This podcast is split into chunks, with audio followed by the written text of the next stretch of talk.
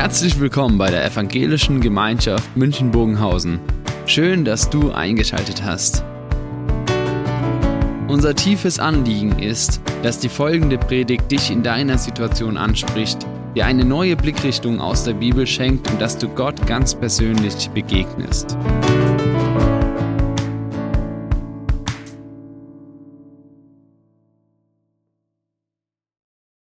Ich freue mich sehr, heute Morgen bei euch zu sein, hier am Weltgebetstag für verfolgte Christen.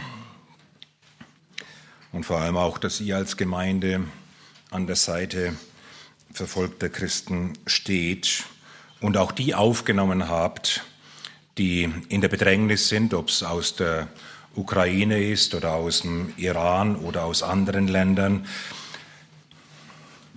Und ich denke, es ist für uns immer eine ähm, es braucht viel Zeit. Oder sagen wir eine Konzentration darauf, was es bedeutet für die Christen, in diesen Ländern. Heute Morgen werden wir ein bisschen reingucken nach Vietnam, nach Iran und in andere Länder, nach Afghanistan, was es für die Christen dort in diesen Ländern bedeutet, nicht nur zu überleben, sondern ihren Glauben zu leben, was für ein enormer Mut diese Menschen mitbringen, obwohl die sich selber gar nicht als so mutig wahrscheinlich bezeichnen würden, sondern sie tun in dieser Situation einfach das, was getan werden muss. Und ich knüpfe noch mal kurz an an meine äh, persönliche Vorstellung, die ja misslungen ist, muss ich zugeben. Aber ähm, äh, es geht mir darum, auch heute Morgen uns noch einmal darauf hinzuweisen, dass wir Paulus schreibt das im Epheserbrief so, kauft die Zeit aus. Und im Griechischen gibt es ja zwei Worte für Zeit. Chronos, das ist der Ablauf der Zeit, und Kairos, das ist ein von Gott gegebener Zeitpunkt. Wie wir in den Evangelien lesen, als die Zeit erfüllt war, sandte Gott seinen Sohn. Und Kairos ist nicht nur eine günstige Gelegenheit, in der etwas von Gott her getan werden muss, sondern es beinhaltet auch den Aspekt, dass dieser Zeitpunkt von Gott geschenkt ist und sich nicht wiederholen lässt. Und liebe Brüder und Schwestern, wir sind in so einer Zeit. Wir sehen die Erschütterungen um uns herum, ob Ukraine oder viele, viele andere Situationen auf diesem Planeten. Und wir stehen vielleicht etwas fernab und hoffen, dass es uns dabei in allem gut geht und äh, ja, dass es hoffentlich nicht so schlimm werden wird. Und ich meine, ich habe letztes Jahr, als ich hier bei euch war, darüber gesprochen, über dieses Wort von Jesus, wo er sagt, ihr werdet, in der Welt habt ihr Bedrängnis und wie wir uns wehren gegen diesen Gedanken, dass Bedrängnis ein Teil unseres Lebens sein könnte. Das haben wir schon bei der Pandemie gemerkt. Hoffentlich ist alles schnell vorbei und hoffentlich wird alles wieder so gut wie vorher oder noch besser. Und dabei hat Gott was ganz anderes im Sinn. Es geht ihm gar nicht darum, uns auf Rosen zu betten. Das ist gar nicht sein Plan. Das ist unser Plan. Und so wollen wir heute Morgen ein bisschen reinschauen und ich möchte äh, den kurzen Vortrag hier zum weltweiten Gebetstag für verfolgte Christen überschreiben mit Stärkt eure Herzen. Ja, wir müssen unsere Herzen stärken und natürlich äh, ähm, ist das kein religiöses Pflichtprogramm oder wo wir massive Anstrengungen unternehmen müssten, um unsere Herzen zu stärken. Denn der, der alleine in der Lage ist, unsere Herzen zu stärken, der hat ja schon alles vorbereitet. Und mit Christus oder in Christus ist uns ja auch schon alles geschenkt. Amen. Gut, die Hälfte stimmt zu. Für die andere Hälfte beten wir dann. Da heißt es hier, Abraham zweifle nicht durch Unglauben an der Verheißung Gottes, sondern wurde gestärkt im Glauben, weil, das entscheidende Wort ist weil, weil er Gott die Ehre gab. Wie hat er Gott die Ehre gegeben? Indem er dadurch, dass er sich Abraham genannt hat, eigentlich jeden Tag von seiner Frau gerufen wurde, Vater vieler Völker, das Essen ist fertig. Vater vieler Völker, die, das Vieh muss getränkt werden. Den ganzen Tag haben sie die Verheißung Gottes wiederholt, statt Abraham, Abraham. Vater vieler Völker. Es war, die Sarah war noch nicht mal schwanger und er wurde schon Vater vieler. Er hat Gott die Ehre gegeben. Ich glaube deine Verheißung. Ja, und deswegen spreche ich deine Verheißung laut und offen aus. Das ist eine Haltung des Glaubens. So wurde er gestärkt im Glauben. Und zum Zweiten, deshalb will ich, schreibt Petrus, deshalb will ich euch immer an diese Dinge äh, erinnern obwohl ihr sie wisst. Und so geht es ja auch in der Gemeinde. Man muss, stimmt Siegfried, man muss das liebe lange Jahr, muss man die lieben Gläubigen immer wieder an das erinnern, was sie eigentlich schon lange wissen. Ich bin selber Pastor, momentan ohne Gemeinde. Aber ich weiß, wie Gemeinde funktioniert und wie die Gläubigen funktionieren. Und dann, ja, wir wissen so viel. Und es ist wichtig, dass das, was wir wissen, dass wir es mit entsprechend PS auf die Straße bringen. obwohl ihr sie wisst und in der bei euch vorhandenen Wahrheit gestärkt seid. Also was ist die Wahrheit? Gottes Wort. Damit werden wir gestärkt. Wir brauchen Gottes Wort, davon ernähren wir uns, damit ihr nicht träge werdet. Und dieses Wort träge hat mich äh, etwas unruhig gemacht, als ich mich vorbereitet habe für heute Morgen, ähm, weil einfach die Gefahr da ist, dass mit all den Widrigkeiten, mit denen wir zu tun haben, dass wir irgendwann sagen, ach du liebe Zeit, was denn noch? Ich kann nicht mehr. Und wir schauen auf uns und auf das, was wir nicht vermögen. Und wir schauen auf die Umstände und daraus kommt kein Mut, sondern der kommt ja aus dem Wort Gottes. Das Wort träge, damit ihr nicht träge werdet, das bedeutet im Griechischen langsam, schwerfällig. Und das bedeutet, dass jemand seine Agilität, seine Angriffslust verloren hat. Die Leidenschaft ist nicht mehr so wie früher. Das Engagement ist abgeflacht, heißt es hier. Es beschreibt das Bild von jemand, der mal aufs Ganze gegangen ist und nun eher auf Autopilot geschaltet hat, auf Routine, eine Art Gleichgültigkeit. Und nun wollen wir reinschauen in die Situation unserer Brüder und Schwestern.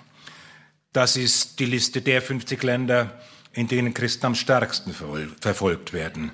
Und heute Morgen möchte ich erneut betonen, dass in all diesen Ländern eine lebendige Gemeinde im Land ist, die so stark ist, dass der Feind des Evangeliums meint, er muss diese Gemeinde unbedingt auslöschen. Warum gibt es Christenverfolgung? aus diesem einen Grund.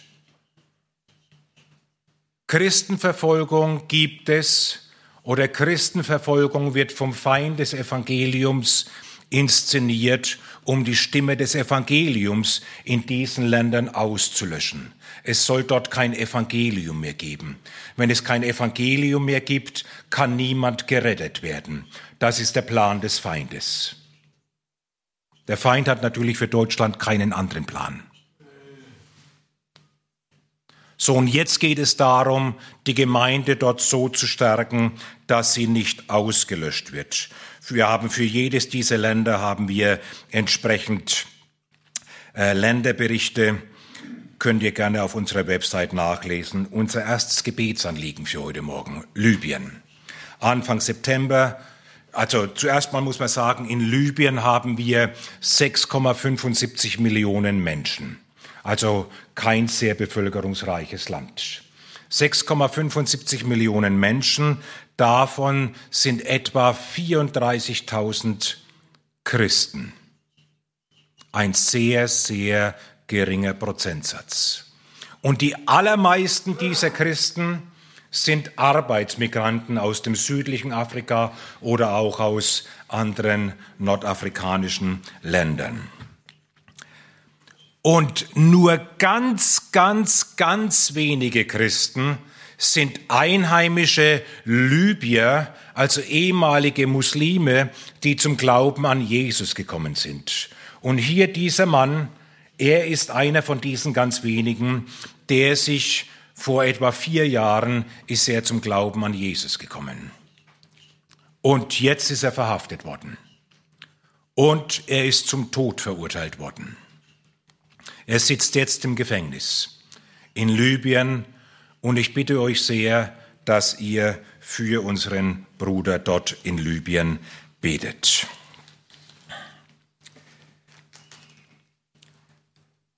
Iran. Über die Unruhen hören wir in den Medien, da sage ich auch gar nicht viel, gar nichts dazu, sondern ich möchte auf die Situation unserer Brüder und Schwestern dort im Iran eingehen. Ich glaube, ihr wisst das schon, auch weil hier unser lieber Bruder Mustafa heißt du, gell? Unser Bruder Mustafa hier in der Gemeinde ist, der sicherlich auch das eine oder andere zu der Situation dort im Iran sagen kann.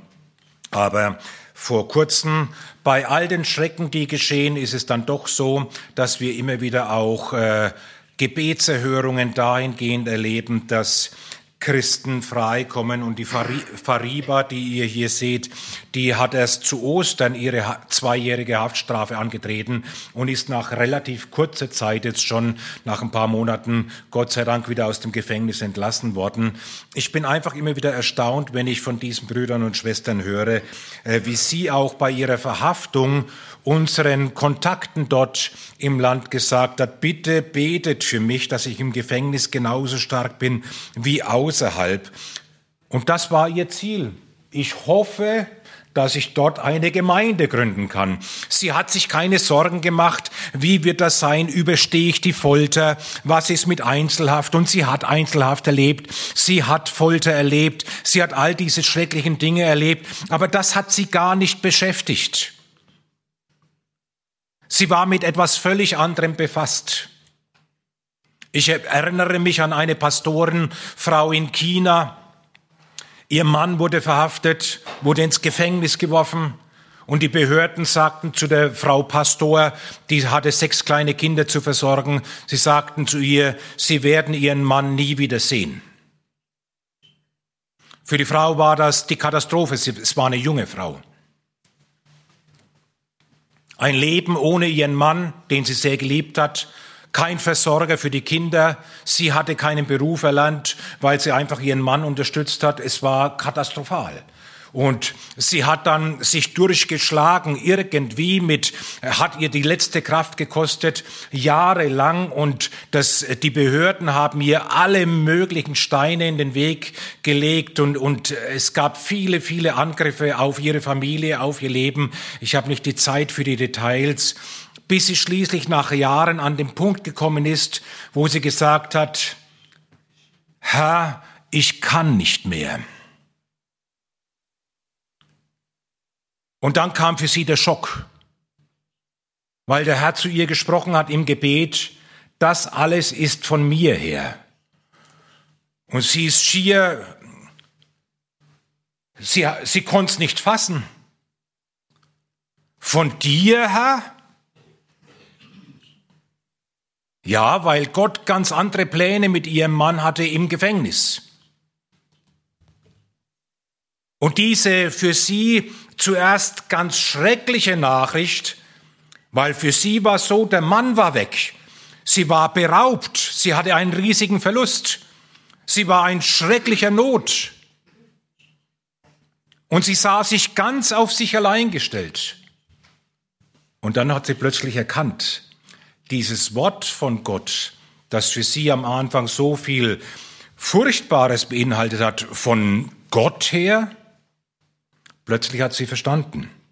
Hat sie gesagt, Herr, wenn das von dir her ist, dann hast du ja für alles vorgesorgt. Dann muss ich ja gar nicht zappeln und kämpfen. Dann kann ich mich ja ganz vertrauensvoll in deine Hände begeben. Und sie sagte, von dem Tag an war ihr Glaube riesig. dass Gott sie versorgen würde. Und sie hat dann Geschichten erzählt, wie Menschen zu ihr kamen. Sie hat gesagt, es gab nicht einen einzigen Tag, wo sie und ihre Kinder Not gelitten hätten. So das, was wir manchmal als Verlust verstehen, auch der Bruder hier, Nasser Nawad Goltape, der freigelassen wurde, er war jetzt fünf Jahre im Gefängnis. Was wir zuallererst vielleicht mal als Verlust verstehen, darin können wir oft dann später die Handschrift Gottes sehen. Ich gebe euch dazu noch ein kleines Beispiel. Das war, vielleicht manche von euch haben es mitgekriegt, auf unserer Website sprechen wir auch darüber. Der Gründer von Open Doors, Bruder Andrew, ist Ende September heimgegangen zu Jesus. In einem satten Lebensalter im Kreis seiner Familie, dort in den Niederlanden, ist er gestorben. Äh, er war gut vorbereitet, seine Familie war gut vorbereitet. Er wusste schon seit längerem, dass er immer schwächer werden wird und dass er heimgehen wird zu Jesus. Was für ein Beispiel hat er uns gesetzt als Gründer von Open Doors, wobei er sicher so niemals gesehen hat, dass er eine weltweite Organisation gründen wird. Er ging einfach damals 1955 nach Warschau zu einem Jugendmassenkundgebung der kommunistischen Partei. Und eigentlich wollte er sich das nur mal angucken und dort christliche Traktate verteilen. Er hatte einen ganzen Koffer voll christlichen Traktaten dabei, als er da 55 nach Warschau ging. Na gut, es kam alles ein bisschen anders. Und lange Rede, kurz gemacht, er hat dann, während er in Warschau war, auch eine Kirche besucht, hat dort einen Pfarrer getroffen. Der Pfarrer sah unsagbar traurig aus. Und so hat er den Pfarrer gefragt, Herr Pfarrer, äh, warum sind Sie so niedergeschlagen? Und der Pfarrer sagte zu ihm, wir haben keine Bibeln. Das war damals die Zeit der Sowjetunion, eiserne Vorhang. Es wurden Tausende von Pastoren verschleppt. Es wurden Zehntausende Kirchen zerstört, nicht nur in Polen und Russland und die anderen sowjetischen Länder.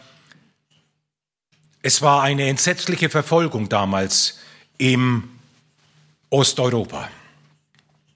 Und Bruder Andrew, ohne groß nachzudenken, er hat gesagt, ja, ich glaube, da kann ich helfen. Ich frage meine Freunde in den Niederlanden zu Hause, ob wir nicht ein paar Bibeln finden, die wir ihnen schicken können. Und so hat er das organisiert, sein VW Käfer vollgepackt mit Bibeln und ist dann zurückgefahren nach Polen und hat die Bibeln an die Kirchen verteilt. Das war der Beginn von Open Doors. Und wie wichtig so eine Bibel ist und was sie für ein großer Segen ist, ist eine Geschichte, die er uns hinterlassen hat von einem Pastor aus Georgien. Der Pastor aus Georgien, auch noch zur Zeit der Unterdrückung und Verfolgung dort in Osteuropa, der saß im Zug. Und er war zu erkennen an seiner Kleidung. Er hatte auch seine Bibel auf das kleine Abstelltischchen dort gelegt im Zugabteil und da kam ein Mann dazu. Und wie das dann eben so ist, wenn ein Pfarrer im Zugabteil hockt, die zwei haben miteinander gesprochen und recht schnell kam man auf das Thema Religion. Der andere wollte und konnte mit dem christlichen Glauben überhaupt nichts anfangen. Und der Pfarrer hat also nach fünf Minuten gemerkt, sie werden keine Freunde an diesem Tag. Okay, was macht man dann? Ja gut. Hm.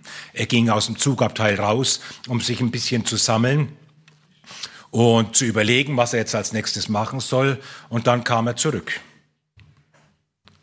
Und als er sich hingesetzt hat, stellt er plötzlich fest, die Bibel ist weg. Und dann fiel ihm auf, das Fenster ist offen. Und er hat die zwei zusammengebracht und er wusste, die Bibel ist außerhalb des Zuges. Der Mann hatte sie rausgeworfen. Für den Pfarrer war das ein immenser Verlust. Bibeln konntest du damals mit Gold aufwiegen. So selten waren sie. Es vergingen Monate. Eines Tages klopft's an der Tür von dem Pfarrer. Draußen steht ein Mann, den er nicht kennt. Und er sagt zu ihm, Herr Pfarrer, ich möchte mich taufen lassen. Fragt ihn der Pfarrer, in welche Kirche gehen Sie denn? Aus welchem Dorf kommen Sie denn? Ja, aus dem und dem Dorf. Ja, sagt der Pfarrer, da gibt's ja gar keine Kirche.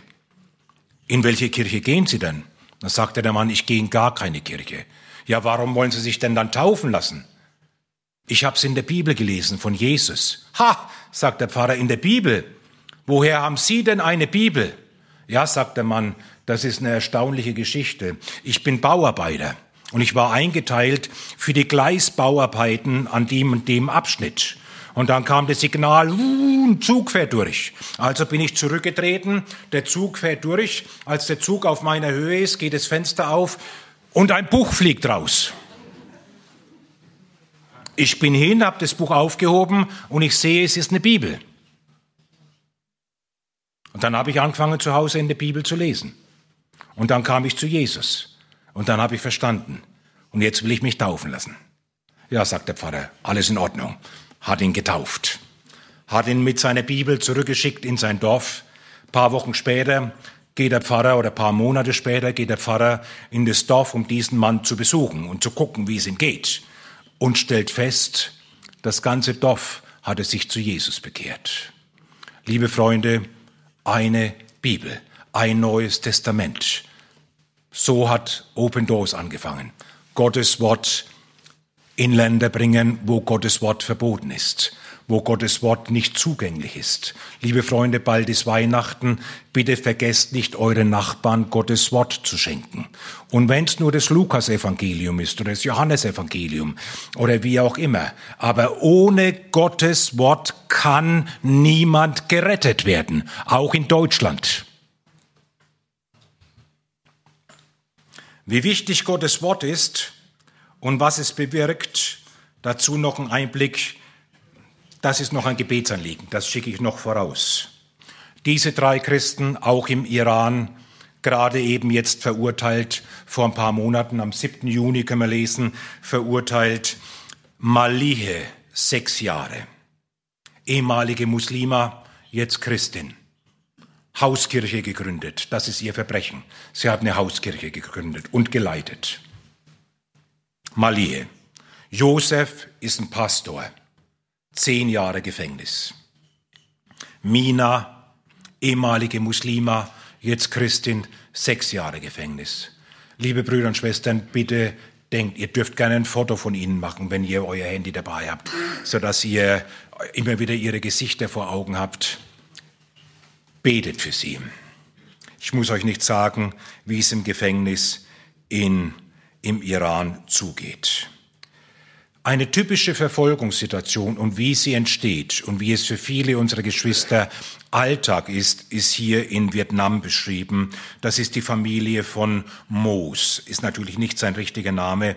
Moos war der erste, der in seinem Dorf zum Glauben an Jesus kam und was es für einen ungeheuren Mut braucht, wenn du der Erste bist in deinem Dorf, der Jesus nachfolgt und was die anderen Leute mit dir machen, wenn sie rauskriegen, dass du einem anderen Gott oder andere Götter anbetest, als sie das gewohnt sind von ihrer Tradition her, das hat Moos mit aller Härte erfahren. 2018 war das. Er war der erste Christ in seinem Dorf. Und wir sehen dabei, wie viele Milliarden von Menschen es noch gibt auf diesem Planeten, die noch nie von Jesus gehört haben. 2018 immer noch nicht von Jesus gehört. Und vielleicht bist du Rentner und du weißt nicht, was du machen sollst. Einen Koffer hast du schon. Pack ihn voll, kauf dir ein Flugticket und flieg in ein Land, wo Menschen Jesus noch nicht kennen. Oder mach das eben in Deutschland. Trachtet zuerst nach dem Reich Gottes und nach seiner Gerechtigkeit. Und alles andere wird euch zufallen. So sagt die Schrift. Er wurde sehr bedroht von den Dorfältesten dass er seinen Glauben nicht verbreiten soll, aber innerhalb von ganz kurzer Zeit haben seine Kinder und seine Frau, sechs Kinder hat er und seine Frau, haben sie alle Jesus angenommen. Okay, die Dorfältesten haben ihn gewarnt, äh, du darfst mit niemandem im Dorf über diesen Glauben sprechen. Es hat ungefähr zwei Jahre gedauert. Moos hat begonnen, im Dorf über seinen Glauben zu Jesus zu reden und man hat dann von den Dorfältesten aus seine Ernte vernichtet, als Zeichen der Warnung. Und es wurde ihm gesagt, wenn du nicht aufhörst zu evangelisieren und zu missionieren, dann wird dir Schlimmeres widerfahren. Und das war dann Ende 2021. Innerhalb von ein paar Monaten hat Moos das Evangelium im Dorf weitergegeben. Zehn Familien kamen zum Glauben an Jesus. Und das war dann für die Ältesten im Dorf die, der Moment, wo sie gesagt haben, es ist zu viel. Sie haben alles zerstört, sein Haus, wie wir hier sehen. Moos und seine Familie mussten um ihr Leben laufen und sie mussten in einem anderen Dorf Schutz suchen. Eine typische Verfolgungssituation. Oder hier in Indonesien. Tari, eine junge Frau in Indonesien und vielleicht auch hier ein bisschen, damit wir die Größenordnung verstehen. Indonesien haben wir 275 Millionen Menschen, also ein großes Land. Von diesen 275 Millionen Menschen sind 33 Millionen Christen, das sind etwa 12 Prozent. Also eine sehr große muslimische Bevölkerungsanteil. Äh, äh, und die Tari hat uns ihre Geschichte erzählt, wie sie zu Jesus kam. Sie sagte, äh, sie hörte eines Tages, als sie dann schon in der Oberstufe in der Schule war, hörte sie ein Lied. Und irgendwie kam ihr das bekannt vor, dieses Lied. Und sie konnte auch den Text verstehen. Das Lied äh, äh, hörte sie, wo, wo gesagt wurde, nicht mit Gold oder Silber, du hast uns mit deiner Liebe und deinem Opfer erlöst. Und das Lied hatte eine so starke Auswirkung auf sie, dass sie gegoogelt hat, um zu gucken, woher dieser Text kommt. Dem Herrn sei Dank für Google und fürs Internet. Geschehen wunderbare Dinge durch das Internet. Open Doors unterstützt Internetarbeit in mehreren Ländern, insbesondere für Suchende, die Jesus noch nicht kennen. So, sie hat gegoogelt, hat andere christliche Lieder gefunden und diese christlichen Lieder haben bei ihr einen so tiefen Frieden ausgelöst, dass sie gemerkt hat, das ist der richtige Weg. Aber sie ging weiter in die Moschee, denn sie war in einer streng muslimischen Familie aufgewachsen. Sie wurde genau beobachtet. Aber das ging so mehrere Monate und schließlich hat sie gebetet, Gott, zeig mir, welches ist der wahre Weg, der Islam oder der Weg der Christen. Und sie hat dann erzählt, dass sie in der allerselben Nacht einen Traum hatte. Das war ein ganz einfacher Traum. Auf diesem Traum, in diesem Traum war sie auf einer Straße und sie sah am Ende der Straße sah sie ein großes Licht. Und aus dem Licht sprach jemand zu ihr, ich bin der Weg, die Wahrheit und das Leben. Auch das hat sie wieder im Internet geguckt. Was, was kann ich finden? Ich bin der Weg, die Wahrheit und das Leben. Und sie findet Johannes Kapitel 14, ich glaube Vers 6. Dann hat sie angefangen, das Neue Testament zu lesen. Und dann war für sie völlig klar, Jesus ist der Weg, die Wahrheit und das Leben. Und sie hat das schließlich dann auch in ihrer Familie gezeigt, dass sie Christin ist, woraufhin Gewalt gegen sie ausgebrochen ist. Sie musste ihre Familie verlassen und musste fliehen aus ihrer Familie. So geht es vielen, wenn sie zu Jesus gekommen sind. Und hier noch eine Situation, die sehr, sehr wichtig ist. Wir wissen, Taliban haben Afghanistan und Kabul übernommen im August vor einem Jahr. Und es gibt mehrere tausend Christen in Afghanistan, davon sind aber dann, als die Taliban nach Afghanistan kamen, viele geflohen in die Nachbarländer, Pakistan, Usbekistan, Kasachstan etc. Das sind ja alles Länder, in denen Christen auch verfolgt werden. Das heißt, dort können sie auch nicht zeigen, dass sie Christen sind. Und wenn sie es zeigen, müssen sie mit Verfolgung rechnen. Die Situation für sie hat sich jetzt in der Weise zugespitzt, dass in den äh, zentralasiatischen Ländern, Usbekistan, Kasachstan, Turkmenistan, die Regierungen entschieden haben, dass die Afghanen dort die Länder verlassen müssen. Also da geht es gar nicht darum, dass sie Christen sind, sondern einfach nur, dass sie Afghanen sind. Und die, unsere afghanischen Brüder und Schwestern, die dort sind, sie haben eine große Angst davor, wenn sie zurückgeschickt werden nach Afghanistan, dass dort entdeckt wird, dass sie Christen sind und dass sie ermordet werden. Wenn dort in Afghanistan von den Taliban jemand entdeckt wird, dass er Christ ist, dann bedeutet das in, den, in der Regel, es bedeutet seinen Tod. Dieser Mensch, dieser Christ wird ermordet. Und sie bitten sehr um unser Gebet. Sie sind jetzt auch in einer sehr schwierigen Situation, weil sie dort keine Arbeitserlaubnis haben, große Not leiden, Hunger, medizinische Versorgung fehlt und sie haben Furcht, dass sie jetzt abgeschoben werden oder verhaftet werden und dort im Gefängnis landen. Und ganz zum Schluss, ich habe das schon beim letzten Mal erwähnt, unsere Geschwister in Nigeria. Auch dieses Jahr war es wieder so, oder letztes Jahr war es wieder so, dass in Nigeria mehr Christen ermordet wurden als in allen anderen Ländern der ganzen Welt zusammen. Ermordet wegen ihres Glaubens. Und natürlich sind es die extremistischen Gruppen wie Boko Haram oder der IS. Also das war, ist auch geschehen dieses Jahr im Mai. IS hat 20 Christen erschossen vor laufender Kamera und hat allen Christen gedroht weltweit, wir werden euch finden, wir werden euch töten. Das ist unsere Kampfansage an alle Christen weltweit. Und das war praktisch nur ein exemplarischer Akt, dass sie diese 20 Christen in Nigeria vor laufender Kamera erschossen haben. Aber es sind eben nicht nur die extremistischen Gruppierungen, die gegen die Christen vorgehen. Im letzten Jahr wurden in Nigeria mehr als 4600 Christen ermordet. Und wir zählen nur die, die wegen ihres Glaubens ermordet werden. Das heißt, jeden Tag etwa mehr als zehn, auf jeden Fall etwa 15 Christen, die ermordet werden. Das ist unglaublich. Jeden Tag.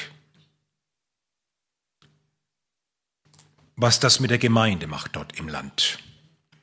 Und die, das Leid kann man nicht beschreiben, das es macht. Und dann eben so eine Situation, die Deborah Samuel Jakubu, die in einer WhatsApp-Gruppe ist, zusammen mit muslimischen Mitstudenten. Und dann wurde eben an diesem Tag in dieser WhatsApp-Gruppe wurde, äh, die wurde gegründet, um Studienmaterial auszutauschen. Und irgendjemand hat was vom islamischen Glauben dann reingeschrieben in diese WhatsApp-Gruppe.